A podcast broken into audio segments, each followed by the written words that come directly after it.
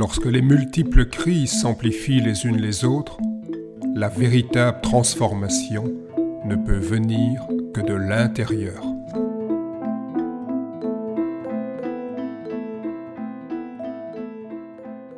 Vivre les principes du Tai Chi Chuan au quotidien.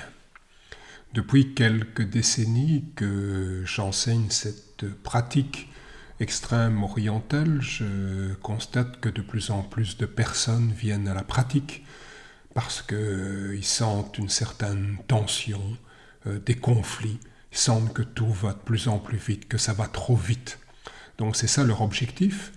Et puis en cours de route, euh, ils ont tendance souvent à le perdre euh, pour se focaliser sur une collection de techniques alors qu'en fait, ce qui me semble important, c'est euh, justement que ces techniques, cette pratique, euh, on se la réapproprie pour que ça devienne un art, et puis que cet art euh, devienne un art de vie. Infiltrer le quotidien. Le Tai Chi Chuan comprend de multiples facettes, de la gymnastique douce à l'art de combat, en passant par pratique de méditation, de travail du souffle Qigong. Cet art se transforme en voix lorsqu'il révèle des applications possibles dans l'existence de tous les jours. La pratique n'est plus alors enclavée, circonscrite à l'intérieur de l'espace-temps de l'entraînement. Elle infiltre le quotidien et imperceptiblement, progressivement s'installe dans le domaine de l'ordinaire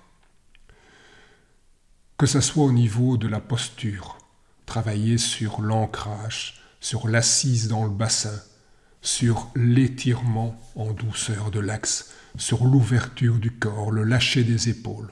Mais petit à petit, on, sans s'en rendre compte, on perçoit qu'on n'a plus les mêmes postures, on ne bouge plus de la même façon, que ce soit pour euh, soulever une charge, que ce soit pour euh, pousser un chariot dans, dans un grand magasin, euh, que ça soit pour euh, faire la vaisselle ou pour conduire la voiture, les épaules ne se passent plus de la même façon.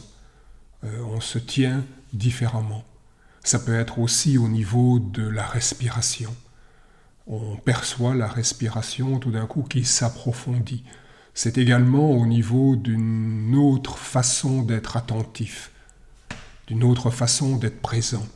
Ce transfert, cette diffusion dans la vie quotidienne ne résulte pas d'une décision.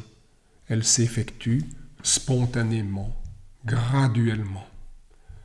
Ni surhomme, ni Wonder Woman. Le débutant trop souvent idéalise des pratiques comme le Tai Chi Chuan ou le Qigong ou la méditation. Les médias mettent en scène des prouesses extraordinaires effectué grâce à la maîtrise de l'énergie. Pour moi, l'efficience réelle se situe sur un tout autre plan. Ni surhomme, ni Wonder Woman, le pratiquant ou la pratiquante de Tai Chi Chuan se contente d'actualiser ses potentialités, d'exploiter ses ressources cachées, de révéler ce qui depuis toujours est plaisant au plus profond d'elle-même. L'authenticité de la pratique l'authenticité de la pratique ne se trouve pas, enfin c'est ce que je pense, ne se trouve ni dans le rattachement à une généalogie généralement fantaisiste. Dans le milieu, on aime bien dire 15e, 20e génération de tel grand maître, etc. Ni dans l'appartenance à un courant soi-disant secret.